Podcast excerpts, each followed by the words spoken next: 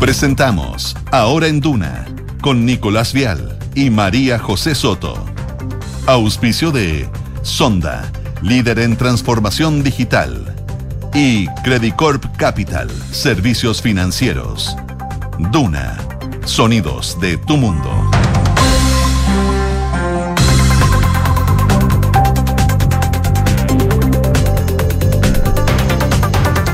del día, 12 del día y un minuto de este día viernes. Hoy es 19 de mayo de 2023. Bienvenidos a este, antes que nada, en esta jornada de cielos ya no nublados. Ya salió ¿Qué dije? Dije antes que nada. No, esto no es antes que nada, eso es temprano. Esto es ahora en Duna, las noticias. Cuando son las 12 del día y un minuto, perdón, por fin viene para mí también parece. Está con nosotros Fitu Rodríguez, que nos está acompañando vale, en los titulares. ¿Cómo estás, Fitu? Bien, ¿y tú?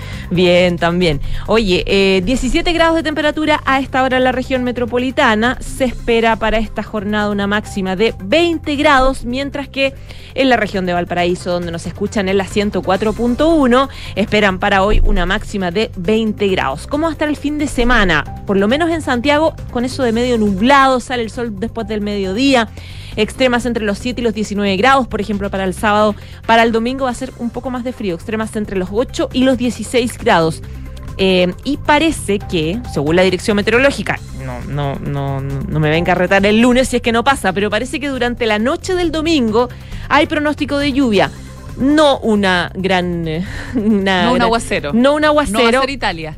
No, claramente no, no va a ser Italia toda inundada, de eso también les vamos a contar. Eh, pero, eh, pero sí, pueden caer algunas gotitas durante la noche, madrugada, ya pensando en el, en el día lunes. Y como les decía, el día domingo una temperatura baja en la región metropolitana. Mientras que en Concepción, donde nos escuchan en la 90.1, esperan para esta jornada 15 grados de temperatura eh, para el fin de semana, lluvia también en Concepción durante la noche del sábado y durante durante todo el domingo también se espera eh, chubascos. También escuchan Radio Duna en Puerto Montt, donde tienen a esta hora 11 grados de temperatura y para el fin de semana se espera de hecho un fin de semana con lluvia en varias zonas del sur del país. Eh, por ejemplo, les hablaba de Puerto Montt, extremas entre el grado, 1 grado y 9 grados para mañana.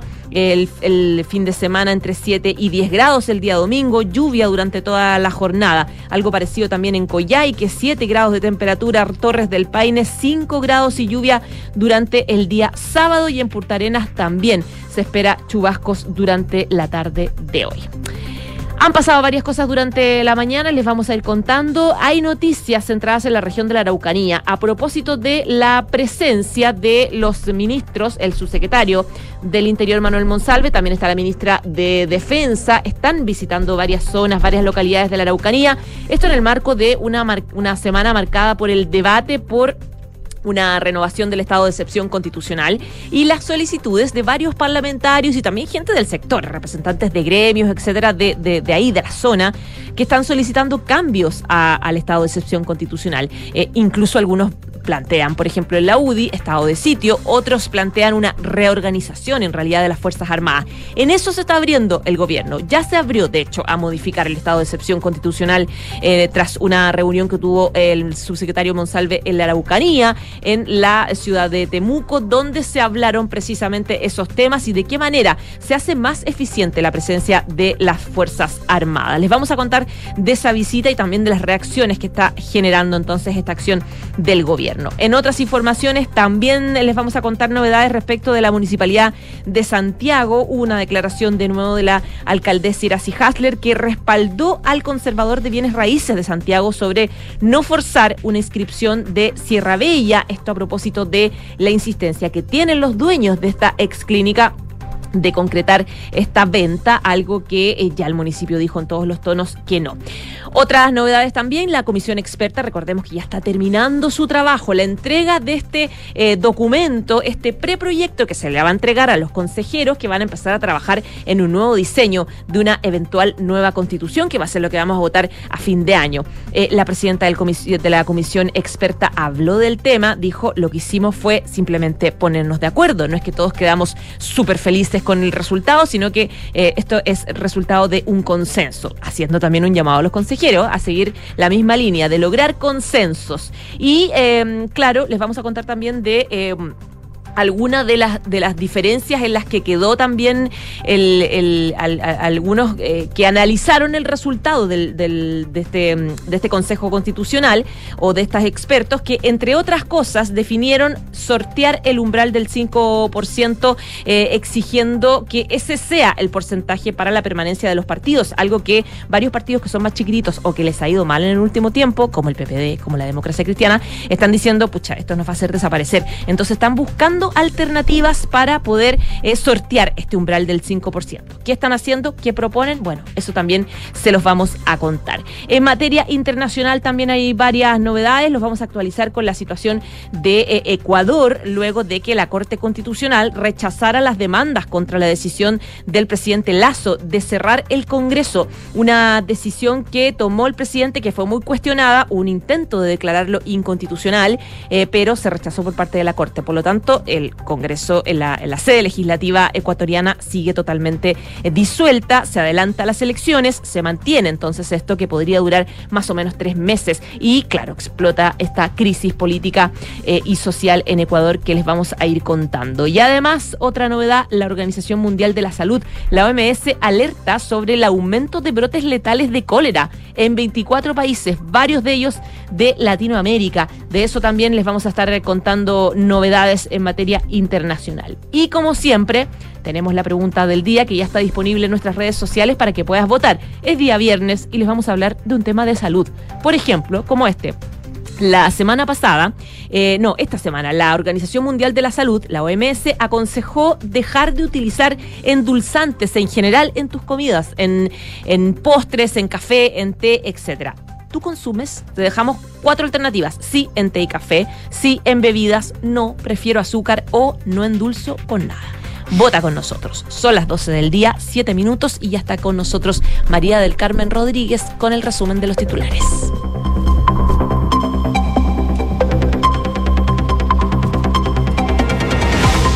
La Comisión Experta del Proceso Constitucional selló un acuerdo transversal de normas para el anteproyecto. La presidenta de la Comisión Experta, Verónica Undurruaga, dijo que lo que más hicimos fue ponernos de acuerdo y agregó que las normas acordadas son una muy buena base para presentar al Consejo y que puedan perfeccionarlo. La alcaldesa de Santiago, Iracy Hasler, aseguró que la sensación de inseguridad en el casco histórico de Santiago se redujo un 22%. En el marco del balance del Plan Santiago Seguro, la jefa comunal destacó que ha habido una inversión de 750 millones de pesos y cuenta con 40 agentes municipales de copamiento. En el marco del TPP-11, Chile firmó una declaración conjunta con Australia sobre las futuras mejoras a las disciplinas internacionales de inversión. La declaración forma parte de la revisión e implementación del CPTPP y también del Tratado de Libre Comercio entre ambos países. Además, se suma al certificado ya acordado con Canadá en noviembre de 2022. Hoy inició sus funciones como nuevo fiscal nacional económico Jorge Grunberg. Para esto para el periodo 2023-2027. El abogado que fue designado la semana pasada por el presidente Boric fue uno de los autores intelectuales de la última reforma del eh, decreto ley 211 que establece el orden jurídico de la libre competencia en nuestro país. También fue asesor de libre competencia en la Oficina de Asuntos Internacionales de la Federal Trade Commission de Estados Unidos. La Cancillería condenó cualquier posible mal uso al programa de Visa Waiver tras la acusación de la Fiscalía de California. Desde el distrito de Orange County acusaron a Chile de negarse a entregar información penal sobre chilenos que fueron detenidos tras cometer delitos en Estados Unidos y que habrían utilizado el programa Visa Waiver para ingresar a ese país. En Noticias del Mundo, el presidente de Ecuador, Guillermo Lazo, dijo que escogió gobernar seis meses en el purgatorio en lugar de dos años en el infierno. En una entrevista al diario El País, el mandatario reconoció que se considera víctima de una persecución política por haber aumentado las incautaciones de droga y haber atacado la corrupción. El eh, presidente de Ucrania, Volodymyr Zelensky, llegó de sorpresa a Arabia Saudita para mejorar los lazos con el mundo árabe. El mandatario participará en la cumbre de mandatarios de la Liga Árabe en la ciudad de Jeddah. Esta es su primera visita a Oriente Medio. Y en el deporte, Mito Pereira y Joaquín Niman están disputando el PGA Championship el segundo major de la temporada. Pereira arrancó esta mañana, hasta ahora lleva un score acumulado de menos uno y Niman tiene hora de salida a las 13.31 pm. Son las 12 con 10 minutos. Muchas gracias, Pitu. Vamos de, vamos de inmediato a revisar parte de las informaciones importantes del día. Les contaba que eh, en la Araucanía hay noticia a propósito de la visita en esta jornada del subsecretario del Interior Manuel Monsalve, que está ahí un poco para hacer monitoreo del trabajo que se está haciendo y que se ha hecho en el último tiempo con motivo de la, la prorrogación del estado de excepción constitucional. Está también junto a la ministra de Defensa Maya Fernández, están las autoridades locales también que han estado trabajando en el tema para eh, poder generar generar algún tipo de mejoras en torno precisamente a la situación que se está viviendo allá, en torno a las peticiones que están pidiendo varios sectores que están solicitando cambios en el estado de excepción constitucional, otro tipo de rol que deberían tener las Fuerzas Armadas. En ese sentido, eh, Monsalve se abrió a evaluar cambiar el estado de excepción constitucional que rige para la macrozona sur tras esta reunión en la delegación presidencial de la Araucanía.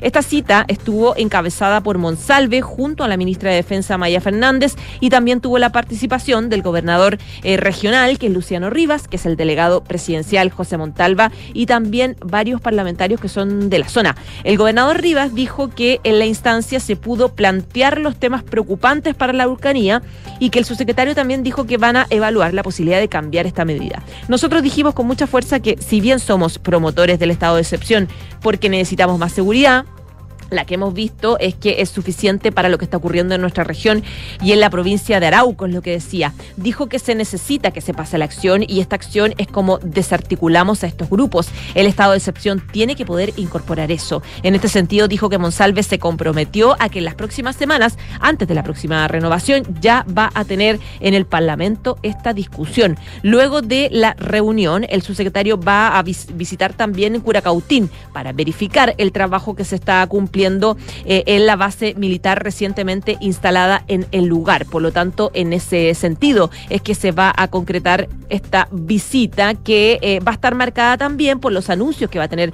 Monsalve en el sentido de eh, destacar que existe, por ejemplo, un 30% menos de violencia rural en la zona. Por lo menos esas son las cifras de carabineros que están dando y que ha destacado la moneda en las últimas semanas, planteando que efectivamente ha bajado la cantidad de delitos y de ataques terroristas en los últimos días en los últimos meses. Ahora, no es la percepción que tienen quienes viven allá, que dicen que estos delitos son cada vez más violentos, son cada vez más específicos a gente puntual. Bueno, ya eh, presenciamos todos lo que pasó la semana pasada con el ataque que sufrió la, familia de un, eh, constitucional, un consejero constitucional electo, lo que generó que varios parlamentarios plantearan la necesidad de un estado de excepción, más que el estado de, ah, un, de un estado de sitio, digamos, que es eh, de alguna forma eh, poner más estricto el rol de las Fuerzas Armadas, cortar un poco las libertades personales y de esta forma, lo que plantean quienes están a favor del Estado sitio, poder resguardar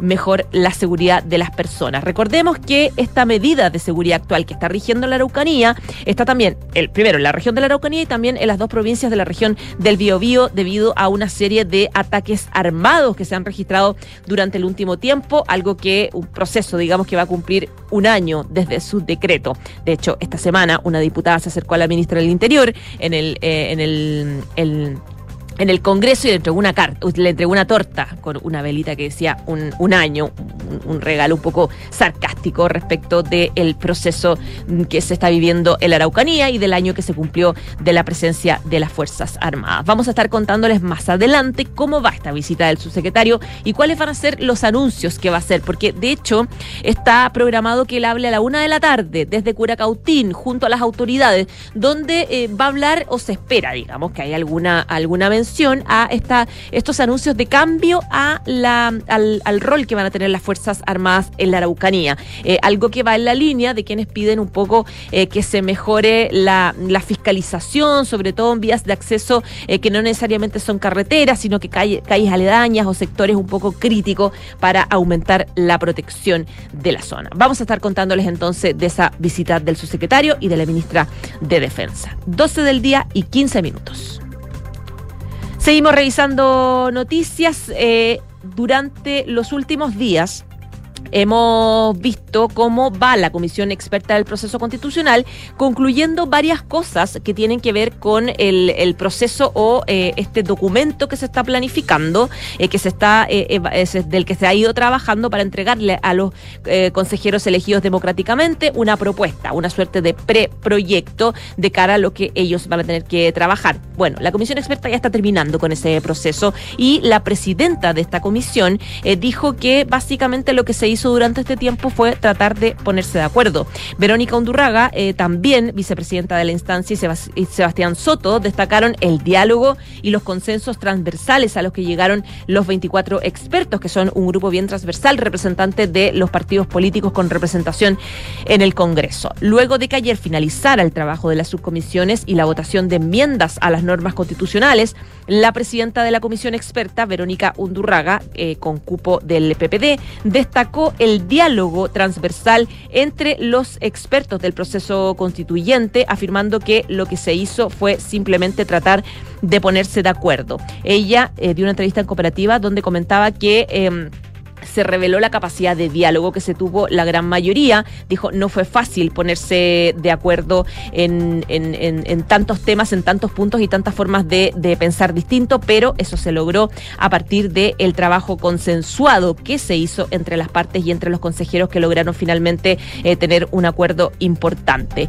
Ella planteaba también que lo que se hizo fue eh, trabajar unidos, eh, es un, fue la tónica del fondo de este proceso, de manera que la idea es que tengamos una constitución habilitante en la que podamos convivir todas las ideas que están presentes en una sociedad como la chilena, que es muy pluralista. Consultada por las diferencias entre la eh, constitución actual y el anteproyecto, Undurraga recordó que hay muchas reglas de la constitución actual que viene de constituciones anteriores también. Entonces muchas veces se dice que quedó igual, pero viene de la constitución de la regla. Al contrario, dijo sobre las diferencias, expresó que es claro que esta constitución tiene normas sobre derechos sociales, derecho a la educación, salud, tiene por primera vez el reconocimiento del derecho a la vivienda, normas en materia de seguridad y trabajo decente que no está en la constitución anterior.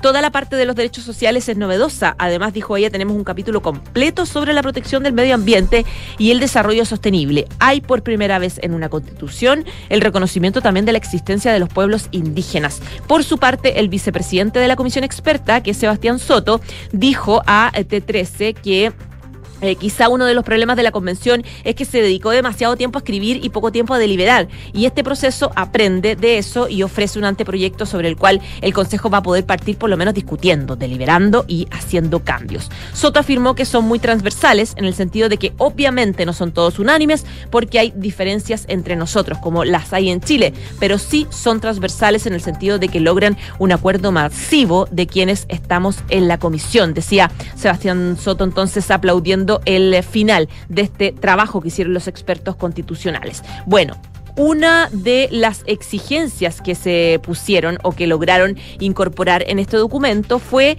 eh, la exigencia de que los partidos obtengan al menos el 5% de los votos a nivel nacional para participar de la repartición de escaños en el Congreso. Por lo tanto, un candidato que sea de un partido chiquitito, aunque tenga una muy buena votación, podría no ser electo si su tienda no llega a ese umbral del 5%. Algo que eh, evidentemente se crea para evitar los personalismos, evitar que los partidos estén basados en personajes o en candidatos puntuales y eh, pueda basarse en el trabajo conjunto de ideas, mm, de estatutos, etcétera. Bueno, sobre el tema es que se juntaron varios partidos chicos que se verían eh, afectados con el eh, con el ministro secretario general de la presidencia Álvaro Elizalde para impulsar una idea tratar de federarse y sortear de alguna forma este 5% de exigencia. Sobre ese tema precisamente habló la senadora Bodanovich del Partido Socialista quien planteó que es una buena idea dijo me gusta eh, pero no solo porque puede ayudar a los partidos pequeños. Ojo que no son solo los partidos pequeños en formación son los partidos que les ha ido mal como la DC como el PPD entonces claro, ella decía, ellos requieren, ellos requieren representatividad y la idea de federarse puede ayudar. Pero no solo porque eh, pueda eh, ayudar a aquellos partidos más pequeños eh, que también requieren una cierta representatividad. hoy, hoy día hay partidos que, por ejemplo, en la misma convención no obtuvieron, en el Consejo Constitucional, perdón, no obtuvieron una representación, pero que tuvieron en total un 9% de los votos. Eh, también hay que hacerse cargo de ellos, de, de las personas que esos partidos representan, de que no queden abandonadas, por decirlo de alguna manera.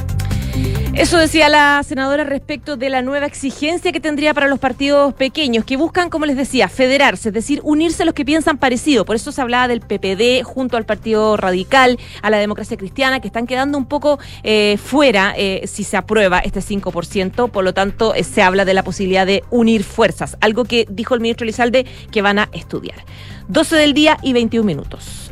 Otra información que les quería contar tiene que ver con lo que se supo respecto de una decisión de la Fiscalía de California que acusó a Chile de negar datos de, em, de delincuentes, o supuestos delincuentes o lanzas internacionales que utilizaban el Visa Waiver, que es este acceso que tenemos vía online para poder conseguir visa rápida para entrar a Estados Unidos. Hace un tiempo, eh, el mismo em, la misma embajadora de Estados Unidos en Chile decía que, eh, o recalcaba que Chile es el único país de Latinoamérica que que tiene esta visa especial y por lo tanto, claro, esta solicitud de la Fiscalía un poco de California pone en problemas esta petición. Queremos hablar sobre este tema puntual y para eso tenemos en línea ya Tomás Rementería, que es presidente de la Comisión de Relaciones Exteriores. Diputado, ¿cómo está? Buenas tardes. Bien, gracias María José, encantado de poder conversar este tema, este tema país que tenemos con la visa waiver hoy día. eh, quería preguntarle por la, el comunicado, la respuesta que dio la Cancillería, diputado, porque lo, lo que hace ahí es un poco condenar el, el, episodio, el mal uso de la visa, pero no se refiere a la solicitud o al reclamo que hace el fiscal, la Fiscalía de California, que dice que Chile no está queriendo entregar información respecto de, la, de, las condiciones penales, digamos, de la situación de estas personas que, que apresaron en Estados Unidos. Bueno, esta es la primera impresión que aparece sobre ese tema, es de un fiscal de Orange County en California, eh, Todd Spitzer se llama. Él señaló de que Chile no compartía la información, lo cual contradice un poco lo que dijo la embajadora Mijan hace unos días, que, Chile coopera constantemente con la justicia americana, con la información de las, de las personas que entran con visa waiver. De hecho, hay una mesa de trabajo donde aparecían precisamente el Ministerio de Justicia, del cual depende el, registro civil, con la Cancillería y otros interiores para eh, trabajar este tema de la visa waiver, porque en el fondo te piden ciertas condiciones para poder tenerla. Creo que esto puede ser un malentendido porque, porque en general Chile tiene un sistema de información sobre fichas de filiación, extractos de antecedentes y de registro civil bastante bueno en comparación a, a, incluso países europeos. Entonces puede ser una situación específica donde no se compartió la información, pero también hay que recalcar que la visa waiver ha provocado lo que la misma embajadora dijo y que Chile condena, que se produzca una especie de turismo delictual hacia los Estados Unidos de personas que viajan de temporada a delinquir, a robar y finalmente muchas de ellas no son atrapadas, otras sí, como en este caso esta persona, pero el llamado a la Cancillería no hace el mal uso y me imagino que están esperando una investigación interna para pronunciarse sobre lo que señaló el, el, fiscal Spitzer sobre este caso en específico. Diputado, pero eh, tengo una duda. ¿Cuáles son los requisitos para, eh, para mantener esta visa? O, o, no, en realidad quiero ser más específica. Eh, entre los requisitos para mantener la visa, ¿están que Chile entregue colaboración o de colaboración respecto a antecedentes de ciudadanos chilenos? Sí, hay requisitos en relación a compartir información, eso efectivamente lo es, sobre todo eh, informaciones de materias penales, cuando las personas entraron con visa waiver estuvieron en la justicia, de hecho hay un caso famoso de, de, una persona que no puede entrar a Estados Unidos porque porque cometió un, futbolista famoso que no pudo entrar a Estados Unidos porque había cometido un delito alguna vez. Eh, pero además hay otras condiciones que se requieren ciertas condiciones de, de estabilidad del país, eh, condiciones tecnológicas del pasaporte, por ejemplo, que sea un pasaporte electrónico. Hay una serie de cosas y estas mesas de trabajo sirven precisamente para eso, porque Estados Unidos es un país que es muy celoso de, de su inmigración. La mayoría de los países del mundo tienen todos tienen que estar con visa, pero esta visa waiver lo que hace es que la visa se puede obtener por medios digitales y es mucho más rápido, cuesta menos que la visa que las personas que viajaron a Estados Unidos lo saben que antes uno tenía que asistir a la embajada, hacían una entrevista, veían muchas informaciones y eh, el porcentaje de negación era bastante alto. Hoy día esto facilita y lo tienen, efectivamente somos el único país de Latinoamérica. Claro. La mayoría son países de Europa Occidental o países altamente desarrollados del Asia, más eh, Canadá, evidentemente, Australia, Nueva Zelanda, los países del mundo desarrollado, más Chile, digamos. Entonces, obviamente tenemos que tratar de acá de hacer esfuerzo significativo para mantener este programa. Además, nosotros yo, yo tengo la esperanza de que se va a mantener, lo que nos ha informado la embajadora constantemente, más allá de este hecho en particular, que Chile presta la colaboración y además Chile es un aliado estratégico de Estados Unidos, tenemos un tratado de libre comercio, tenemos un acuerdo de asociación, compartimos una serie de valores en conjunto, así que creo que sería todo sentido que, este, que esto continuara.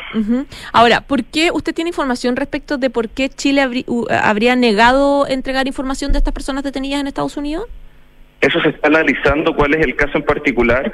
Me parece extraño porque puede haber sido alguna comunicación entre cortes que funciona y es más o menos problemático esto, pero pero me parece que no es la regla general y, lo vemos que el visa waiver ya lleva varios años y es primera vez que escuchamos esto, así que yo creo que esto tiene que ser sujeto a una investigación entre, no sabemos bien si la Cancillería, la justicia, porque muchas veces existen las comunicaciones entre cortes en este caso o entre fiscalías, entonces tenemos que ver qué pasó en ese caso específico que animó al, al fiscal Spitzer a decir eso, yo no creo que el fiscal mienta, entonces no no, obviamente, pero pero tenemos que señalar y recalcar que no es algo que sea la regla. Podría ser un tema de descoordinación, finalmente. Totalmente, no creo que Chile, Chile en general es muy abierto con su sistema judicial en el extranjero, con compartir información, que lamentablemente no tenemos esa reciprocidad de otros países como Venezuela, eh, pero Chile tiene es bastante somos una sociedad bastante conectada con el mundo y eso mismo también con la información de nuestras personas cuando cometen delitos en el extranjero. Eh, diputado, hay harta literatura en la prensa norteamericana que habla de el turismo delictual como algo que está empezando a generarse de manera muy fuerte en varios estados, que especialmente los estados que no estén tan conectados judicialmente entre ellos, porque hablan de grupos de personas que van saltando de un estado a otro, cometiendo mm. delitos, eh, eh, muchos de nacionalidad extranjera, que normalmente van a, barrios o a, lugares más pequeños, donde se van saltando de estado a estado para evitar que la, coordinación de estados esté eh, más expedita y así puedan seguir delinquiendo. Se habla de personas, muchas de origen latino, entre 30 o menor eh, o menor edad, eh, como le decía, el robo en barrios pequeños, acomodados, etcétera. No sé mm. si hay información que les entrega la Cancillería sobre la presencia chilena de, de este tipo de bandas. De hecho, leía en prensa neoyorquina que hay varios detenidos, cerca de 300 personas detenidas que están en estos procesos. Hay una investigación importante. Se lo pregunto porque puede ser eso eh, una de las razones que pongan en riesgo la permanencia de esta este visa waiver y claro, la última vez que uno pensó en riesgo de que Estados Unidos quite esta, este beneficio fue eh, durante el estallido, donde también hubo mucho temor respecto de la situación eh, que estábamos viviendo acá. Sí, bueno, lo del estallido fueron más rumores en su momento que señalaron. Yo he hablado, nunca hubo una consideración real de Estados Unidos de terminar con el programa por una situación interna. Sobre esto del turismo delictual es un tema bastante que, que, bastante complejo para entenderlo nosotros, porque Estados Unidos tiene un entramado judicial rarísimo, donde están los estados, los condados, muchas veces no conectados. Entre dos estados tienen que hacerse extradición para trasladar a alguien a otro lado. O sea, es como que fueran dos países distintos en materia judicial. Entonces se produce mucho eso de que se pasan de un estado a otro y delinquen. y, y, y efectivamente hay un fenómeno que nos han dicho que hay algunas personas chilenas que ah, usando eh, el beneficio del visa waiver, otros que lo hacen sin visa waiver, que sacan una visa tradicional y van al país a, a Estados Unidos a delinquir de otros países, he escuchado de Ecuador, eh, eh, Perú, países, Uruguay incluso, de personas que viajan a, Estados Unidos y cometen delitos efectivamente creo que es una situación que es preocupante para Estados Unidos y preocupante para nosotros de que personas vayan a hacer eso. Eh, y tenemos que sin duda acá trabajar tanto la Cancillería para saber la magnitud de la, de la situación y también hacer un trabajo de inteligencia, de saber cuáles son estas personas, identificarlo, verificar personas que viajan mucho a Estados Unidos, por qué lo hacen, que haya movimientos inusuales económicos. ahí tenemos que buscar también nosotros ser... Eh, proactivos en, impedir que y identificar a estas personas, porque lo que se habla y dicen son personas que hacen frecuentes viajes a Estados Unidos a, cometer hurtos, sobre todo. Diputado, quería hacerle una última pregunta, pero ya cambiando de tema. Faltan dos semanas para la cuenta pública del presidente Gabriel Boric y han surgido algunas críticas desde el oficialismo que han planteado problemas comunicacionales que tiene el gobierno para poder dar a conocer un poco las buenas noticias que eh, sobre todo mm. eh, ha tenido el gobierno y el oficialismo en las últimas semanas. Esto, claro, eh, las elecciones fueron muy malas para el oficialismo en general de consejero, pero se avanzó en varios proyectos legislativos, como el royalty, como el proyecto 40 horas, como el, bueno el tema de copago también, eh, mm. se avanzó en el proyecto de 500 mil pesos como salario mínimo. Es una crítica que le escuchaba eh, hace unas horas al senador de sus filas del Partido Socialista, el senador Castro, que decía un poco que hay un problema importante en la Secretaría de Comunicaciones. ¿Cree usted que falta comunicar mejor las buenas noticias? Sin duda hay un déficit en la, en la SECOM, en la Secretaría de Comunicaciones. Llevamos ya bien avanzado el primer año, empezando el segundo, y viene a entrar el segundo año de gobierno y todavía no se pueden informar las cosas que se han hecho.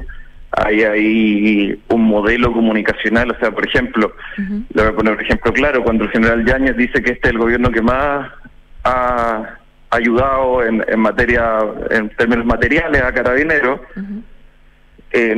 no se utiliza, digamos, para decir públicamente y mostrarle a la gente toda la compra de policiales, de equipos de seguridad, de protección, eh, y prácticamente no, no, no hay ruido de lo que hace el gobierno. Finalmente somos reactivos a cuando tenemos un incendio y yo creo que hay una responsabilidad importante en la SECOM y creo que, que hay que tomarse esto un poco más, un poco menos a la ligera. Esto no es hacer franja, no, o sea, alguien puede haber hecho una muy buena franja electoral, pero acá lo que hay es, una estrategia comunicacional del gobierno que para mí la veo inexistente hoy día.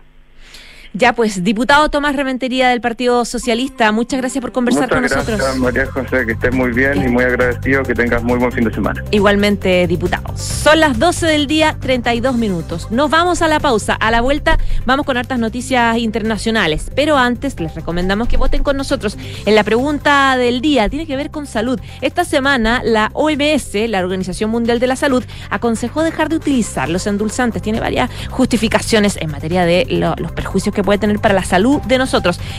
¿Tú consumes normalmente? Puedes votar con nosotros, te dejamos cuatro alternativas. Vamos a la pausa y volvemos.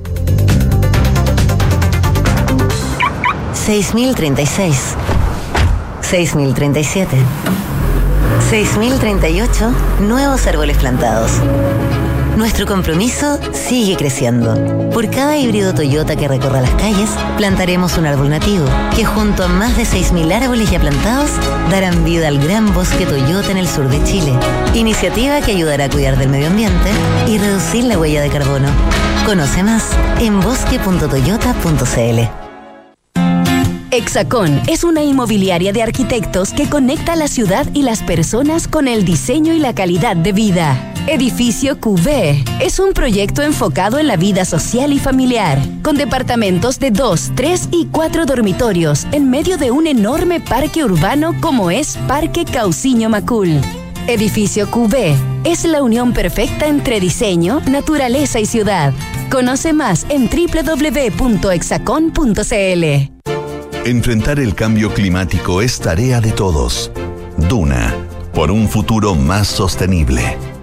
El cambio climático ha repercutido en la forma en que el agua afecta a las ciudades. Las sequías, las tormentas y las inundaciones se han convertido en fenómenos cada vez más frecuentes que pueden causar estragos en la infraestructura urbana. Como respuesta a este fenómeno surgen las ciudades esponja, una innovadora solución que busca absorber, filtrar y almacenar las aguas superficiales al tiempo que trabaja para depurarlas. ¿El resultado? Una ciudad que se adapta y soporta tanto sequías como inundaciones. Las ciudades esponja incorporan infraestructura verde que permite que el agua se filtre al subsuelo para absorber las precipitaciones, evitar las inundaciones y aumentar la recarga de las aguas subterráneas. Acciona, expertos en el desarrollo de infraestructuras para descarbonizar el planeta. Universidad de Tarapacá, 41 años construyendo un futuro de calidad, con un modelo educativo centrado en las personas y contribuyendo al progreso nacional y regional. Top 10 en calidad académica y productividad científica.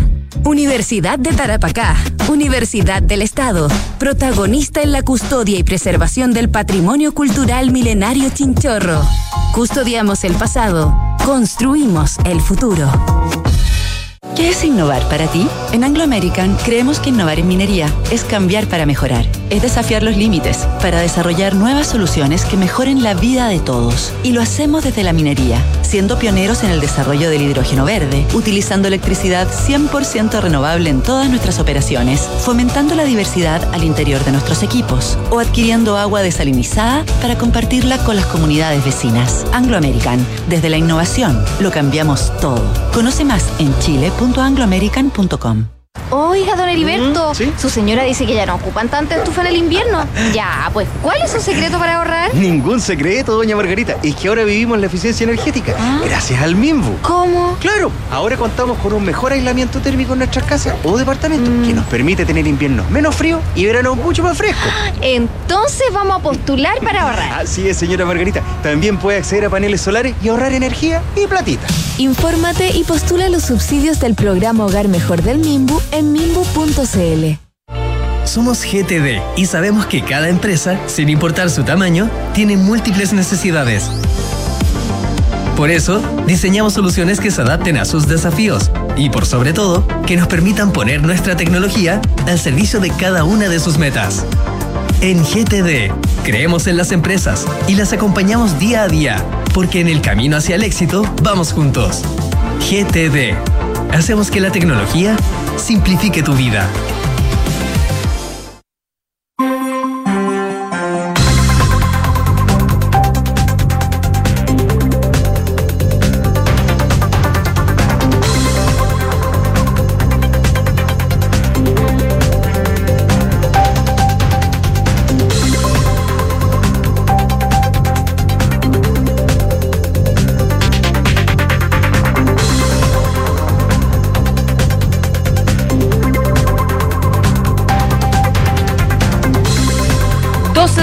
Y 37 minutos. Sigues acá con nosotros en la 89.7 revisando las principales noticias de esta jornada. Esto es ahora en Duna. Vamos a revisar las noticias internacionales. Les contaba que ha habido novedades toda esta semana con Ecuador a propósito de esta decisión del presidente Lazo de cerrar el, el poder legislativo, la Asamblea Nacional. Esto generó una crisis bien profunda en Ecuador y hubo solicitudes para declarar inconstitucional esta decisión del presidente Lazo, algo que la Corte Constitucional de Ecuador rechazó. Rechazó las demandas contra la decisión de Lazo de cerrar el Congreso. Se trata de la Corte Constitucional ecuatoriana que dijo no por unanimidad a las demandas presentadas contra la decisión del presidente Guillermo Lazo de disolver el Congreso mientras debatía su destitución por un supuesto caso de corrupción. El máximo tribunal ecuatoriano emitió seis fallos en los que resolvió rechazar las demandas de inconstitucionalidad, como los pedidos de que la Corte adopte medidas cautelares con el fin de suspender provisionalmente los efectos del decreto impugnado, señala en un comunicado del organismo.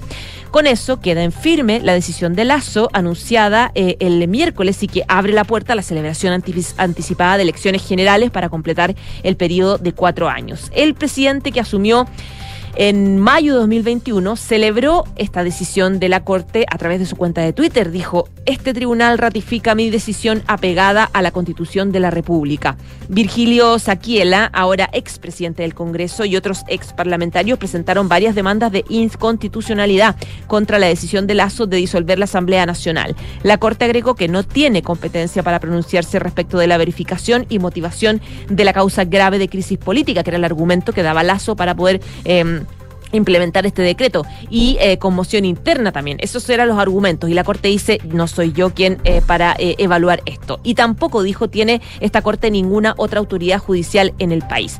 Saquicela había advertido que respetaría cualquier decisión de la Corte que en adelante será encargada de dar luz verde o rechazar los decretos ley en materia económica que emita el Ejecutivo hasta que se realicen elecciones, porque el presidente Lazo va a tener que administrar su gestión de presidente solo a través de decretos con este con esta decisión de disolver eh, la Asamblea Nacional. No nos aferramos a un puesto, había expresado el jefe legislativo, que sin embargo hizo esta solicitud para declarar ilegal esta petición del presidente Lazo. Al declarar la llamada muerte cruzada, que es el nombre de este decreto, es muy duro el nombre, muerte cruzada, que es cuando el presidente en Ecuador decide cerrar el poder legislativo ante el riesgo de una situación de conmoción política. Lazo, eh, con decretar esta muerte cruzada, lo que hizo fue esquivar un juicio político que estaba realizándose en su contra en el Congreso por supuesto delito de peculado en contrato de transportes públicos. Luego de la disolución del Congreso, el Consejo Nacional Electoral tiene que ahora celebrar nuevas elecciones en un plazo máximo de tres meses y Lazo puede, puede incluso presentarse nuevamente como candidato profundizando la crisis social y política en Ecuador. Y de Ecuador nos vamos a Argentina porque habló Cristina Cal, Cristina Fernández, la vicepresidenta que reapareció en televisión. Eh, hizo reflexiones sobre las elecciones, sobre el Fondo Monetario Internacional y también sobre las críticas al presidente Alberto Fernández. Cristina agitó ayer la interna del gobierno argentino con una entrevista televisiva en la que defendió al ministro de Economía, Sergio Massa, en sus gestiones ante el FMI, atacó a la Corte Suprema, a la que acusó de ser garante de una persecución contra todo el peronismo y disparó también duras críticas contra el presidente Fernández por su actuación desde la campaña de 2019 hasta hoy día. Se sabe que la exmandataria trasandina prefiere el monólogo al juego de preguntas y respuestas. No le gustan mucho las conferencias. Por eso, el simple hecho de que se prestara a una nota en vivo había potenciado la habitual expectativa de que, despiertan las esporádicas apariciones públicas en las que desde su papel de vicepresidenta trazó su juicio de la gestión de Fernández y marcó el ritmo de la disputa interna en el oficialismo frente de todos. Su decisión de participar del programa Duro de Domar en la señal kirchnerista C5N puso en guardia a todo el oficialismo, no solo la primera visita a un estudio de televisión desde la campaña electoral de 2017, sino que también sucedió a la carta pública que difundió el martes eh, último para ratificar su decisión de no ser candidata presidencial a ningún cargo durante este año. Las primeras definiciones quedaron dominadas por un fuerte mensaje eh, contra la Corte, a la que aseguró eh, em, la acusó de proscribirla y llamó la atención con su elogio explícito a Agarró una papa caliente, dijo. En el inicio de una charla de una hora y doce minutos con el conductor Pablo Dugan, eh, se impuso la cuestión judicial. Dijo, hacer política en los sets de televisión y en los tribunales es lo más fácil que hay. La Corte se ha convertido en un dispositivo de persecución, cuestionó el episodio del lago escondido y habló también de las declaraciones de la, en la Cámara de Diputados del ex administrador de la Corte, Héctor Marchi, contra tres de los jueces del máximo tribunal.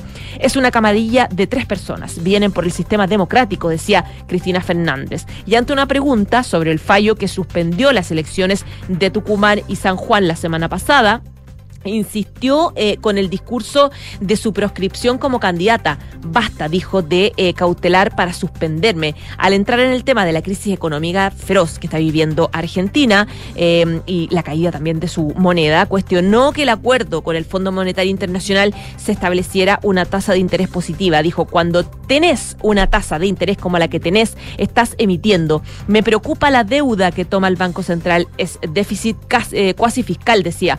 Pero el acuerdo con el FMI establece una tasa de interés positiva y añadió, endeudamiento y fuga generó el estallido inflacionario, dijo.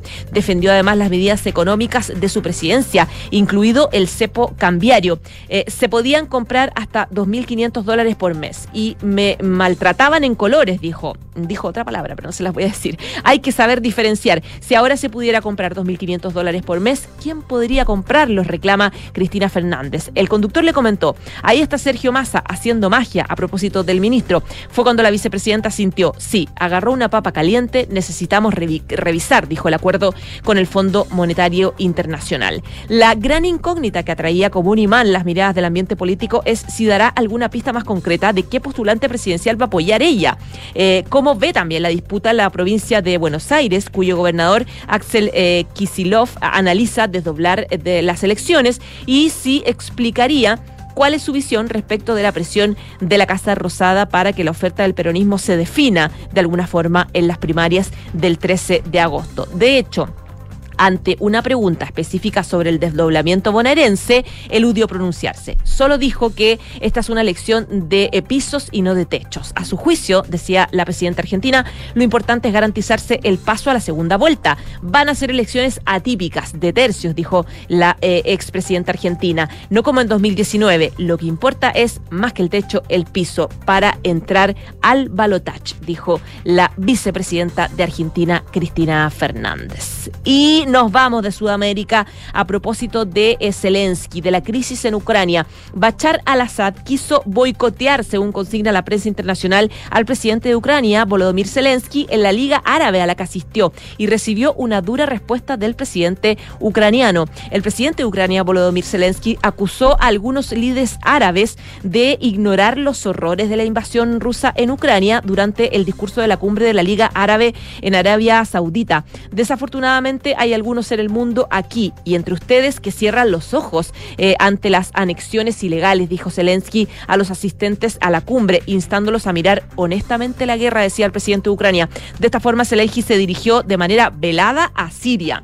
Siria es uno de los cinco países que votaron en contra de la resolución de condena a la invasión de Ucrania, junto con la propia Rusia, con Bielorrusia, con Corea del Norte y con Eritrea. El viaje sorpresa de Zelensky a esta eh, cumbre eh, panárabe en la ciudad saudita de Jeddah en su primera visita a Oriente, a Oriente Medio, desde que Rusia lanzó la invasión Ucrania, fue eh, en, febrero de 2022. Un funcionario de la Liga Árabe dijo a FP que la invitación vino del gobierno saudita y no de la propia organización. Zelensky destacó como la guerra de Ucrania ha afectado a los musulmanes en la península de Crimea, anexionada por Rusia en 2014. Crimea fue la primera en sufrir una ocupación rusa, dijo Zelensky, y hasta ahora la mayoría de quienes sufren la represión de Crimea Crimea ocupada son musulmanes. Zelensky también dio las gracias al heredero del trono saudita, el príncipe Mohammed bin Salman, por salvar, dijo, la integridad territorial de Ucrania. Y el presidente voló a Arabia Saudita en un avión del gobierno francés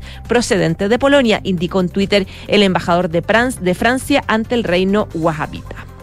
12 del día, 46 minutos. Y la última información internacional que les quiero contar tiene que ver con la Organización Mundial de la Salud, la OMS, que hace una advertencia sobre el aumento de los brotes letales de cólera en 24 países la OMS alertó de este aumento alarmante de brotes de cólera en el mundo, principalmente en el este y el sur de África y de su elevada tasa de mortalidad durante este año. Desde enero y hasta mediados de mayo se observaban nuevos brotes de cólera en 24 países, pero más de mil millones de personas en 43 países están en riesgo epidémico, según afirmó el director de la OMS, para la respuesta global al cólera Henry Gray. Los casos más graves actualmente son Mozambique y Malawi, donde el cólera afectó a 90.000 personas en los tres primeros meses del 2023, coincidiendo con graves inundaciones. En una situación de crisis aguda se encuentra Burundi, Camerún, República Democrática del Congo, Etiopía y Kenia.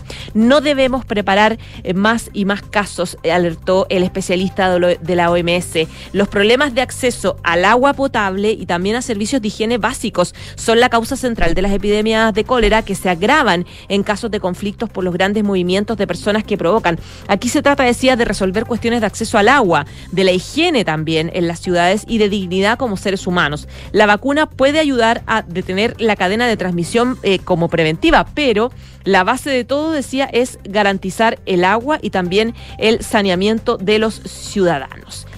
Ahora sí, es que acaba de salir otra noticia que es interesante internacional que les quiero contar y tiene que ver con los sobrevivientes de Hiroshima que consideraron insuficiente la visita de los líderes del G7 que se hicieron.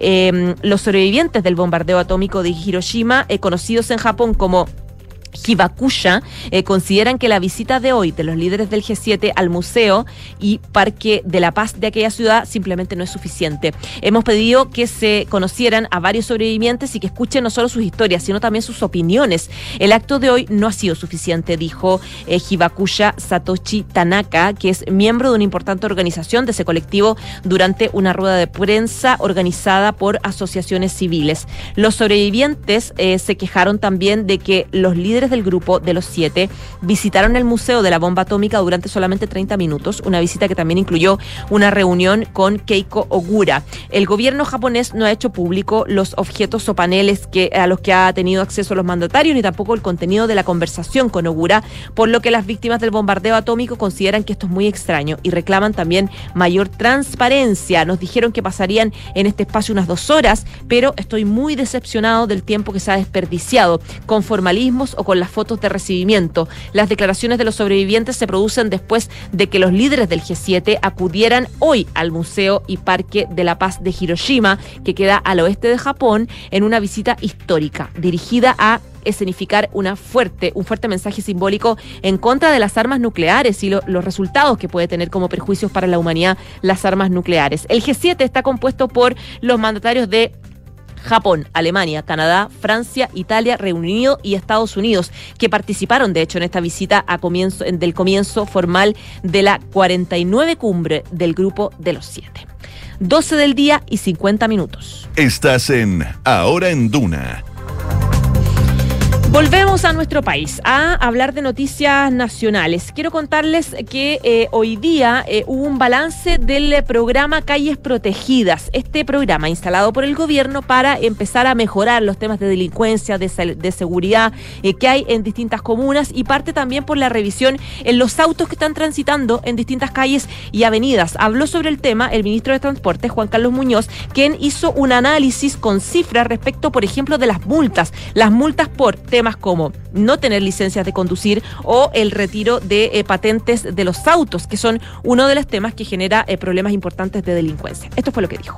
En estos seis meses el resultado es que hemos podido eh, fiscalizar 368 mil vehículos de distintos tipos y esos 368 mil controles en estos seis meses han conducido a 85 mil infracciones, 4.700 retiros de vehículos, en algunos casos automóviles, en otros casos motocicletas. Eh, en estos 368 mil controles resulta que de ellos aproximadamente 85 mil han sido automóviles, 28.000 han sido motocicletas y ha significado retirar 1.400 motocicletas muchas veces porque los, los, documentos no están en regla, porque no tiene patente u otras condiciones como por ejemplo falta de revisión técnica o simplemente vehículos que no son homologables. Dijo el ministro que esto no se trata de estar solo pasando multas, se trata de que nos acostumbremos todos a seguir las reglas del tránsito. En este sentido, valoró, por ejemplo, una disminución de multas a los infractores de, motocicletas. Habló sobre el tema también el ministro. Parte muy importante de las... Eh, de las multas que se pasan tienen que ver con no tener la documentación al día. Eh, en el caso de eh, las infracciones muchas veces tienen que ver, por algunos casos ha tenido que ver, por ejemplo, con no tener licencia de conducir. Eso nos ha pasado en todos estos controles, eh, en cerca de 4.000 de ellos. En 500 casos hemos tenido que retirar vehículos porque no tienen patente.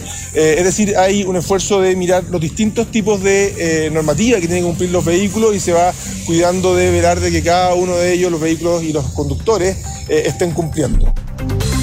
Por su parte, el oficial de la Prefectura de Tránsito de y Carreteras, Emilio Teseidor, habló sobre precisamente los tipos de infracciones que son los más comunes en nuestra capital. Las, una, las infracciones que, que, permanentemente se están cursando y donde nos estamos enfocando, no solamente aquí en la ciudad, sino que también en autopistas y en carreteras, dicen relación con tres tipos de infracción a delito. Primero, el exceso de velocidad dentro de las causas de accidentes que generan personas que fallecen, lamentablemente, la que está en el primer lugar es el exceso de velocidad, por lo cual se está fiscalizando fuertemente eso. La segunda es conducir no atento a las condiciones del tránsito, que está directamente relacionada con la ley No Chat que fue promulgada eh, recientemente el año pasado. Y la tercera es conducir bajo la influencia del alcohol, en estado de ebriedad o bajo la influencia de sustancias prohibidas. Bueno, y a propósito de lo mismo, eh, en esta jornada el gobierno del presidente Boric cuestionó a la ONG Grupo de Búsqueda de Vehículos GBB se llama, o sea, es la sigla en la que se dan a conocer que publicó en sus redes sociales un supuesto video en el que aseguran estar persiguiendo a delincuentes, esto en la región de Valparaíso. Desde el Ejecutivo enfatizaron que esa labor corresponde a la policía y no a los civiles. El subsecretario de Prevención del Delito fue el que habló, Eduardo Vergara, quien dijo que no tenían conocimiento en detalle de este supuesto video que circula en redes sociales que se ha masificado, pero enfatizó que las policías eh, son las encargadas de cumplir esta tarea y no es la ciudadanía. Dijo el subsecretario, nosotros como gobierno no nos podemos hacer cargo de información preliminar. Estamos recabando información, estamos viendo la veracidad de estos eh, videos eh, tan explícitos e independiente de esos videos y casos particulares, lo más importante es que la tarea de investigación y persecución recae en las policías, expresó Vergara desde la región de Valparaíso.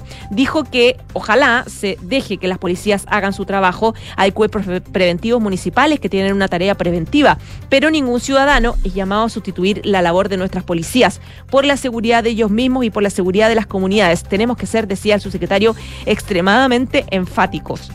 Lo que pasa es que en sus redes sociales, esta ONG, GBB, publicó el video o un video en el que se ve y se escucha que están en una persecución supuesta a una camioneta que habría supuestamente sido robada. Y ahí se ve que ambos autos se saltan las normas del tránsito y se oye a una mujer pidiendo que se contacte a carabineros. En su sitio web, eh, GBB se define como una organización sin fines de lucro que ayuda a las víctimas a recuperar sus vehículos robados en terreno y que supuestamente le entrega antecedentes a las autoridades para encontrar estos autos robados. La propia ONG asegura que es un trabajo voluntario en el que están cerca de 400 integrantes que se dedican a recorrer las calles con la información de los autos que han sido robados y al encontrarlos se da aviso a las autoridades policiales para que recuperen su auto. Es completamente legal, somos una ONG que auxilia a las víctimas voluntariamente operando dentro del marco de la ley con las facultades de todo ciudadano de retener a un delincuente frente a un delito flagrante para llamar a las autoridades de riesgo mayor, dice esta eh, ONG GBB, que en todo caso el gobierno, claro, llama un poco a la calma, a la advertencia, dice que esta ONG no tiene por qué estar persiguiendo delincuentes, que no es su rol, eh, plantea algo que todos sabemos, que ningún ciudadano es llamado a sustituir la labor policial. 12 del día y 55 minutos. Los voy a llevar otro tema, una declaración que hizo el ministro de Justicia. Descartó recurrir al Tribunal Constitucional por el proyecto alternativo de las ISAPRES que fue presentado por la oposición. No tiene ningún sentido. Así de tajante fue el ministro de Justicia y Derechos Humanos, Luis Cordero, al descartar que va a recurrir al Tribunal Constitucional en caso de que avance en su tramitación legislativa el proyecto presentado por senadores de oposición que busca una alternativa a la propuesta propuesta del gobierno para cumplir con el fallo de la Corte Suprema, que mandata, de hecho, a las ISAPRES aplicar la nueva tabla de factores a todos los afiliados y también restituir los cobros en exceso. El Ejecutivo no tiene dentro de sus estrategias llevar el asunto al Tribunal Constitucional, por una razón muy simple. Decía, esta es una situación en la que nadie quisiera estar en ella. Hay quienes sostienen que lo que quiere el gobierno por esta vía es poner fin a las ISAPRES. Usted comprenderá que ningún gobierno quisiera tener una crisis de estas características por los efectos sistemáticos que tiene, confirmó eh, Cordero en esta conversación que dio con El Mostrador. El proyecto de la oposición, que se ingresó el 20 de diciembre pasado, a pocos días del dictamen del máximo tribunal, eh, se aprobó en general hoy día, no, no hoy día, el lunes en realidad, por la eh, Comisión de Constitución de la Cámara Alta y ahora va a pasar su discusión en sala. Los autores de la moción son los senadores demócratas Matías Walker, Jimena Rincón de RN, Rodrigo Galilea y Francisco Chaguán y de la UDI está también el presidente que es Javier Macaya. Media. El ministro de Justicia dijo que la responsabilidad del gobierno es viabilizar el cumplimiento de la sentencia del fallo del tribunal. Lo hace a través de este proyecto de ley corta y se entiende que en el Congreso, que es un espacio razonable, eh, es un debate y tiene que generarse un consenso para que se mm, mejore la norma. Por lo tanto, dice dentro de las estrategias del Ejecutivo, no se encuentra llevar este asunto al Tribunal Constitucional. Este es un tema de debate que está comenzando, que no tiene ningún sentido asumir, eh, asumirlo ahora y llevarlo tan rápido al TC, decía el titular de Justicia de, em, y Derechos Humanos a propósito de esta ley corta eh, que presentó el gobierno para em, solucionar el tema del fallo de la Suprema y el proyecto de ley alternativo que hacía también el eh, parlamentarios de Chile Vamos y de Demócratas. 12 del día, 58 minutos. Vamos con una información económica importante. El ministro de Hacienda, Mario Marcel, llamó a que diversos actores y sectores eh, cambien su posición para la tramitación de las reformas que busca impulsar el presidente Gabriel Boric. Recordando que eh, esta semana fue buena para el gobierno porque se aprobó el royalty, finalmente se convierte en norma. Avanzaron en la en algún minuto trabada eh, proyecto de ley que busca subir también el, el, salario mínimo a 500 mil pesos. Decía el ministro que busca que las tramitaciones en general sean más rápidas y que existe un debate dispuesto a los acuerdos que va a ayudar a despejar la incertidumbre para los inversionistas que vienen a tratar de, de invertir en nuestro país. Dijo, terminemos con los emplazamientos, con las líneas rojas, con los debates interminables. Hagamos las cosas porque este país necesita que las cosas se hagan a tiempo y se hagan bien, dijo Marcel, en el marco de un evento en el que participó en la Cámara Nacional de Comercio, Servicios y Turismo, que es la CNC, eh, que se hizo de hecho en la región del Ñuble. En la actividad también estaba presente el presidente de la Confederación de la Producción y del Comercio, la CPC, que es Ricardo Mewes, estaba el, el ministro... Eh, estaba Mewes, donde el ministro de Estado dijo que es importante que se trabaje todos juntos para terminar con este ciclo, para que se tenga mayor seguridad respecto del futuro, de los proyectos y de las inversiones. Marcel contextualizó que este ciclo de incertidumbre económica comenzó ya hace cuatro años. Este es el momento de terminar con esta etapa. Chile completa cuatro años en mucha incertidumbre, incertidumbre que ha sido feroz para las empresas, para los comerciantes, para los emprendedores y también para las familias, decía. A veces no ponderamos en el mundo político y los medios, lo que significa cuatro años de incertidumbre. El llamado del ministro también se basó en que desde la cartera ven que los efectos del sobrecalentamiento de la economía en Chile, tras las ayudas masivas por parte del Estado ante el contexto de, la, de las restricciones para detener el COVID-19 y también, obviamente, los retiros de fondos de pensiones durante los años anteriores, ya están desapareciendo esas consecuencias y Marcel proyecta un eh, mejor eh, escenario para la economía local y se suma también a eh, una mirada un poco más positiva de la economía eh, internacional. Una de la tarde en punto. Nos vamos a la pausa, pero antes los llamo a que participen en la pregunta del día, que está en nuestras redes sociales, está en Twitter. Esta semana la OMS dejó de utilizar, no, dejó de em, eh, eh, promover el uso de endulzantes. Tú consumes, el 54% dice sí, consumo en té y café. El 22% no, prefiere usar azúcar. El otro dice no, endulzo con nada. Vota con nosotros. Vamos a la pausa y volvemos. En Credicorp Capital nos centramos en ser aliados estratégicos de nuestros clientes para cumplir sus objetivos con nuestro portafolio de inversiones de carácter global. Siente la confianza invaluable de contar con asesores financieros que le agreguen valor a tus decisiones. Conoce más sobre nosotros en credicorpcapital.com. En Sonda desarrollamos tecnologías que transforman tu negocio y tu vida impulsando la innovación y el desarrollo de soluciones que acompañen la transformación digital de las organizaciones. Cuenta tú también con el respaldo, agilidad y eficiencia del líder en transformación digital. Descubre más en sonda.com. Sonda, tecnologías que transforman tu negocio y tu vida. Sonda, make it easy. 1519. 1520. 1521. 1522. Salí. En Chile durante el año 2022, 1.522 niñas, niños y adolescentes egresaron del sistema de residencias temporales sin encontrar una familia que los recibiera, marcando la niñez de cada uno de ellos. Ayúdanos a que puedan encontrar la protección y cuidados de un entorno familiar. Tú también puedes ser familia de acogida. Súmate en www.acogeres.cl. Conocemos las razones de siempre para preferir la telemedicina de la alemana como evitar desplazarse, lo práctico de atenderte desde casa. Pero nuestros pacientes tienen algo más que decir. La sentí igual a una consulta presencial. La doctora muy amable, me dio mucha confianza. Lo que más valoro es la empatía del médico. En ese momento estaba muy angustiada y en verdad sentí que no estaba sola. Prueba y comprueba tú también que la telemedicina funciona. Reserva tu hora en clínicaalemana.cl. Clínica Alemana. Si es tu salud, es la alemana. Construir un futuro mejor es una responsabilidad que compartimos todos. Mientras más países adoptan medidas para reducir las emisiones de carbono, la demanda de productos y servicios esenciales para el crecimiento económico sigue en aumento. No es fácil, pero son recursos como el cobre producido por BHP en Chile los que ayudan a hacerlo posible. El futuro está aquí. Descubre cómo en bhp.com slash mundo mejor. Con Talana, la más completa plataforma digital de recursos humanos, ahorras tiempo y costos. Simplifica tus tareas del día a día con las soluciones del ecosistema de Talana. Dedícale tiempo a lo que más importa, los equipos y las personas que lo conforman. Únete a las miles de empresas que ya han digitalizado su área de recursos humanos con Talana. Conoce más en talana.com.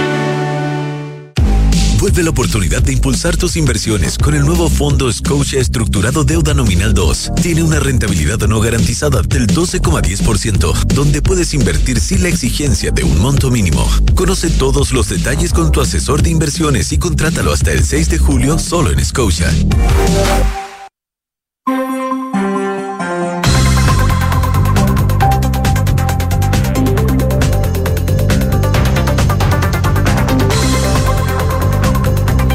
La tarde y cuatro minutos. Esto es Ahora en Duna y está con nosotros Kike Yabar para el resumen de los titulares.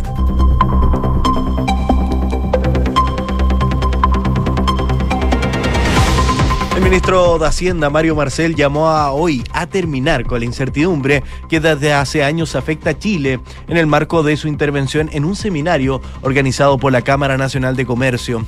El jefe de la billetera fiscal explicó que su ministerio está trabajando para reimpulsar la reforma tributaria y poder financiar cosas que necesita el país con un clima favorable al crecimiento y a la inversión, por lo que reiteró el llamado a todos los sectores productivos a trabajar juntos para finalizar con este ciclo. Subsecretario del Interior Manuel Monsalve se abrió evaluar cambiar el estado de excepción constitucional que rige para la macrozona sur tras una reunión en la delegación presidencial de la Araucanía. El gobernador Luciano Rivas, quien asistió al encuentro, informó que se planteó al subsecretario incorporar en el estado de excepción la desarticulación de los grupos violentos en la zona, algo a lo cual se comprometió a discutir antes de la próxima renovación de la medida. El presidente del Partido Republicano, Arturo Esquella, dest destacó que existen elementos positivos en el anteproyecto de nueva constitución elaborado por la comisión experta y apuntó a algunos desafíos para los consejeros, los que respecta el resguardo de derechos y libertades fundamentales. El tribunal del Partido Republicano indicó que el deber que tiene su tienda es estudiar a fondo el proyecto y prepararse junto a sus consejeros para mejorar la propuesta en todos los aspectos y llegar con un buen borrador en el mes de diciembre. En el marco del TPP-11, Chile firmó una declaración conjunta con Australia sobre las futuras mejoras a la disciplina internacional de inversión. La declaración forma parte de la revisión e implementación del tratado y también del Tratado de Libre Comercio entre ambas naciones. Además, se suma al certificado ya acordado con Canadá en noviembre del año 2022 y hoy inició sus funciones como nuevo fiscal nacional económico Jorge Grunberg para el periodo 2023-2027. El abogado que fue designado la semana pasada por el presidente Boric fue uno de los autores intelectuales de la última reforma al decreto ley 211 que establece el orden jurídico de la libre competencia. El presidente de Ecuador, Guillermo Lazo, dijo que escogió gobernar seis meses en el purgatorio en lugar de dos años en el infierno. En una entrevista al diario El País, el mandatario reconoció que se considera víctima de una persecución política por haber aumentado las incautaciones de droga y haber atacado la corrupción. La Organización Mundial de la Salud alertó hoy de un aumento alarmante de brotes de cólera en el mundo, concentrado principalmente en el este y en el sur de África, el que tendría una alta tasa de mortalidad. Según alertó el organismo, los casos más graves son los de Mozambique y Malawi, donde la enfermedad afectó a 90.000 personas en los primeros tres meses de este año. Muchas gracias, Quique. Nos vemos. Una de la tarde y siete minutos. A esta hora en Santiago hay una temperatura de 18,9 grados. Se espera para esta jornada una máxima de 20 grados en la región metropolitana. Y para el fin de semana, frío entre 7 y 19 grados, 7 y 16 para el día domingo. Parece que va a llover un poquito durante la noche del domingo, madrugada del lunes. Vamos a revisar parte de las noticias nacionales. Seguimos en eso. Esto es una noticia reciente. FONASA, eh, según informe, de hecho, de la cuenta pública del director de FONASA, eh, 250 mil usuarios de FONASA migraron de las ISAPRES al sistema público en, el año 2022. Durante su cuenta pública de la entidad de FONASA, el director eh, abordó la ley corta de ISAPRES, destacando que la iniciativa legal corresponde a la coyuntura que vive el sector privado, la crisis que está enfrentando la salud privada y constituye una respuesta ante un escenario complejo y una realidad que muestra una importante migración desde ISAPRE a FONASA.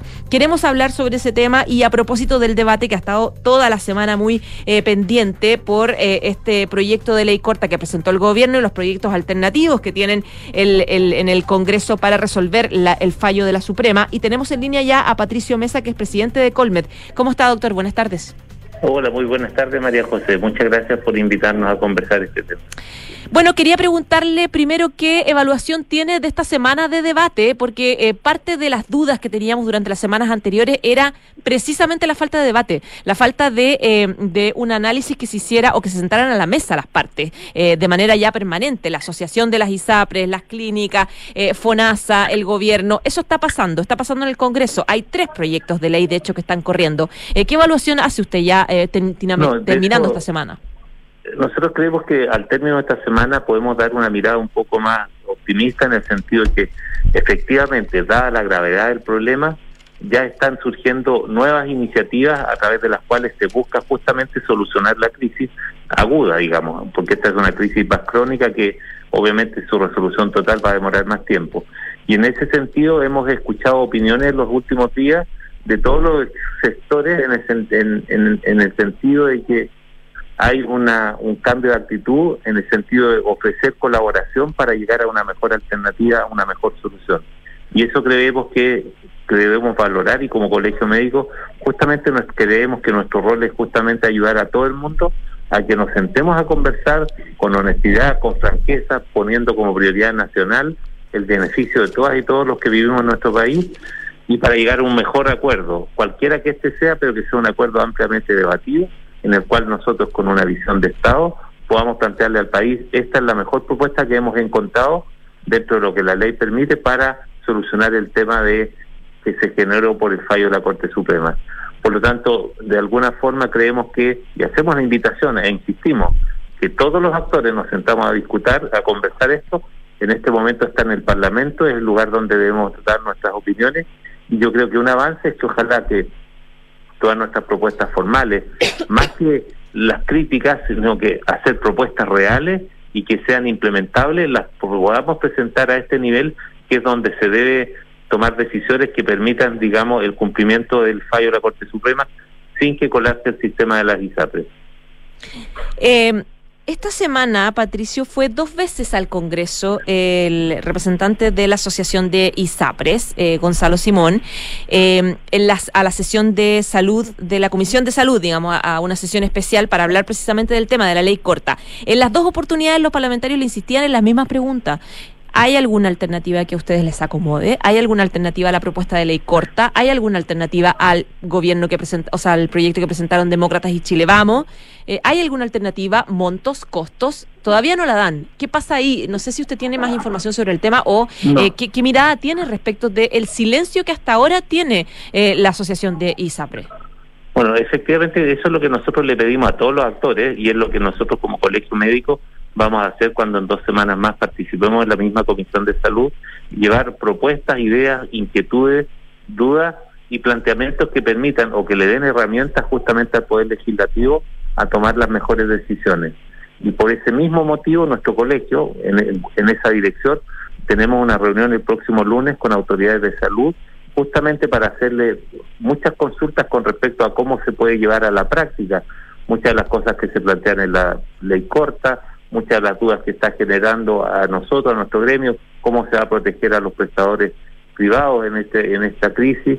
Son varias las dudas que tenemos que hacer y también algunas propuestas que le haremos a llegar en su momento al, a la Comisión de Salud del Senado, que creemos que por la seriedad y gravedad del tema, que ya tiene trabajando a los tres poderes del Estado, judicial, legislativo y ejecutivo, para que nosotros con las herramientas que ahí entreguemos, justamente los senadores y los diputados puedan tomar la mejor decisión. ¿Generará insolvencia a las ISAPRES la aplicación de la ley corta? O, en o le pregunto eh, más específico, la, la, ¿es poco realista esta, esta ley corta? Ah, u- juntándome un poco a las palabras del presidente, del expresidente Sebastián Piñera, que decía que hay que buscar una solución eh, que sea realista de- del fallo. O sea, hay que buscar una solución y para eso yo más que dar opiniones, y es el, el mandato que tengo del Consejo Nacional de Colegio Médico, más que a través de la prensa, yo de soluciones como representante del Colegio Médico, lo discutamos al interior del, de la Comisión de Salud para dar los mejores argumentos para que el Poder Legislativo busque una solución a la crisis actual, que digamos evite el colapso de la ISAPRE, puesto que esto tendría una, un- unas consecuencias para los usuarios y para los prestadores. Y esta solución, ¿usted la considera también cumpla- como esta- esa solución, es decir, hay que perfeccionarla? ¿Usted cree que eh, es un exceso pensar en la devolución de 1.400 millones de dólares? O sea, eso es una situación que es muy compleja y por lo tanto ahí esa es la gran tarea y por eso mismo es tan grande el desafío, es tan grande el problema que obviamente todos con mucha seriedad y sin ninguna visión ideológica de ningún tipo, de ningún sector, justamente tenemos que buscar la forma, si es que existe, o la forma de que se pueda cumplir el fallo de la Corte Suprema, pero sin poner en riesgo justamente la, la sustentabilidad del sistema que afectaría a todo el sistema sanitario de nuestro país. Es que hay varios Puesto que... que hay, hoy, perdón, María José, Sí. porque hoy más que nunca, como lo demostramos, se quedó demostrado en pandemia, hoy a puertas de una campaña de invierno necesitamos también proteger a los prestadores, a todos, tanto institucionales, clínicas, centros médicos, como a los prestadores individuales o profesionales de la salud, porque los necesitamos a todos para enfrentar adecuadamente esta campaña de invierno. Por lo tanto, el desafío es tremendamente grande. Y como es tan grande, debemos sumarnos todos generosamente a hacer nuestro mejor aporte. Ya, lo que pasa es que hay harta gente que dice, hartos sectores, digamos, vinculados a, este problema, que dicen que eh, algo que no sea la aplicación de la ley corta, con las modificaciones que tenga o no, pero algo que no sea esa aplicación de la ley corta, eh, va a significar simplemente un perdonazo y plantean que las ISAPRES en realidad o no quieren pagar o quieren dejarse caer un poco pensando que ya tienen su proyecto nuevo de nueva ISAPRE o de aseguradora con sus pacientes que se llevarían y van a empezar de nuevo un poco. Eh, eh, y que detrás de esto está el poco interés de querer eh, pagar el, el fallo eh, y, y subsanar un problema que tiene no dos años, sino varios años, más de diez años de hecho. No, claro, bueno, esas son visiones, hay distintas visiones encontradas y por eso justamente nosotros como colegio médico le pedimos a todos que si tiene evidencias de una u otra cosa, no opiniones, sino que evidencias, argumentos casi científicos que puedan determinar eso, que los presenten en la Comisión de Salud, más que estar dando comentarios eh, públicos, digamos, que creemos que canalizarlos de esa forma no conducen a nada. Si alguien tiene antecedentes serios, concretos y responsables, que los presente oficialmente en un espacio de discusión que hoy es la Comisión de Salud del Senado. O si va a discutirse otro proyecto en la Comisión, en la Cámara de Diputados, lo importante es que el que tenga argumentos realmente sólidos, verídicos, que sean irrefutables, que los presenten en esa instancia para que sean utilizados para buscar una solución al problema, si es que existe esa solución. Pero para eso tenemos que ser todos responsables y no usar esto como un nicho para posicionarse de una forma u otra desde el punto de vista político en el ambiente nacional. Por lo tanto, la invitación a todos, y el Colegio Médico por eso mismo quiere ser un articulador en ese sentido, de invitar a todos los incumbentes en este problema a que nos sentemos a discutir con sinceridad, con honestidad y con toda la realidad y el pragmatismo que esto requiere para buscar la mejor solución que afecte o que tenga los efectos negativos menores que no afecten tanto a los usuarios y que tampoco afecten a los prestadores. ¿Le parece una alternativa viable esta del proyecto alternativo de los senadores, de los, claro, de los senadores demócratas y Chile Vamos que hablan de eh, poder eh, subir la, la- lo- los precios bases para equilibrarlo con el, eh, la disminución de la tabla de factores? Incluso algo que le, le gustó un poco al representante de la ISAPRE, eh, al, de la asociación de ISAPRE, a Gonzalo Simón, porque decía, no necesariamente eh, esta ecuación podría significar no entrega de dineros, podría ser en todo caso devolución de montos, tal vez eh, inferior. Eh, ¿Es una idea que más o menos podría acomodarse? ¿Lo han conversado dentro del Colegio Médico como una alternativa? Bueno, como esto sucedió, este, esta noticia se supo en los últimos días, nosotros no hemos tenido una nueva sesión del Consejo Nacional, que es la instancia, digamos, más importante de nuestro colegio, donde se deciden este tipo de opiniones del Colegio Médico. Eso lo vamos a hacer en los próximos días, después de la reunión que tengamos el próximo lunes con autoridades de salud, director de FONASA, el superintendente de salud, la ministra subrogante, eh, y con todo, y con los presidentes de la Comisión de Salud del Senado y de la Cámara de Diputados, posteriormente tendremos otra reunión con ex superintendente y con ministros, donde en conjunto vamos a discutir las mejores alternativas que podamos presentar responsablemente al Senado. Y paralelamente, después de estas dos reuniones, tendremos una reunión, un Consejo Nacional del Colegio Médico, donde decidiremos cuál es la postura oficial del Colegio Médico frente a los tres proyectos que hoy están en discusión. Una última pregunta. ¿Qué, ¿Qué, postura tienen en general los doctores? Que obviamente se están viendo también afectados con esta situación. Hay una, eh, eh, un riesgo que han planteado los representantes de las clínicas respecto de las quiebras, los no pagos, las deudas que hay con el sector privado en general. Eh, ¿Cuál es la postura o el debate que se da en el gremio de los doctores? Bueno, es una preocupación porque efectivamente si cayeran, colapsara el sistema de la ISAPRE, esto tendría un impacto grande en el sector privado donde podría arrastrar la solvencia económica de algunos centros médicos, algunas clínicas más grandes, más pequeñas, pero sobre todo al recurso humano que trabaja en estas clínicas, entre ellos los médicos y las médicas. Por lo tanto, para nosotros, dentro de las sugerencias o propuestas que haremos, justamente que se incorpore en cualquiera de los proyectos, justamente se, se piense en la permanencia del sector privado para que los pacientes puedan acceder a este sector y en campaña de invierno, en campaña de COVID, o lo que sea, podamos integrar la red como exitosamente fue integrada en, la, en el manejo de la pandemia. Es una de nuestras grandes preocupaciones y una de nuestras grandes prioridades como colegio, porque cualquier desafío sanitario que quiera enfrentar con éxito nuestro país necesita sí o sí un trabajo integrado entre el sector público y el sector privado. Perfecto. Patricio Mesa, presidente del Colegio Médico, muchísimas gracias por conversar con nosotros. Que tenga una buena muchas Gracias, muchas gracias, María José, y a cuidarse de este invierno que se viene complejo, por lo tanto, cuidemos nuestra salud y la de nuestros seres queridos al evitar de lo, más que podamos contagio o riesgo de contagio y vacunarse todo lo antes posible, por favor. Perfecto, muchas gracias, que esté muy bien. Muchas gracias, María José. Chao, chao. Chao, chao.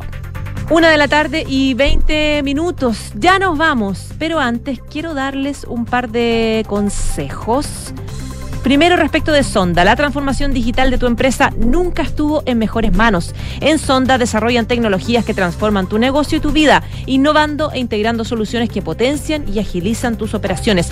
Descubre más en sonda.com. Sonda Make It Easy. Y Credicor Capital es un holding dedicado a la prestación de servicios financieros con presencia en Colombia, Chile, Perú, Estados Unidos y Panamá. Conoce más en creditcorpcapital.com. Una de la tarde, 20 minutos, nos vamos, pero que es en Radio Duna vienen las cartas notables de Bárbara Espejo y una nueva edición de Información Privilegiada. Chao, chao.